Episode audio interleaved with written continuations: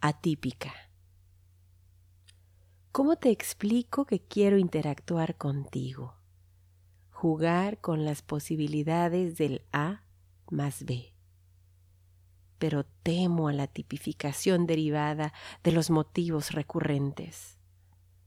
Si bien es cierto que la habituación comporta la gran ventaja psicológica de restringir las opciones, algo por dentro me provoca huir de la institucionalización que significa juicio y control social. Sí, quiero dirigir hacia ti mis impulsos no dirigidos, inventar nuevos pasos para andarte, sin suponerte ni saberte, descubrirte cada vez.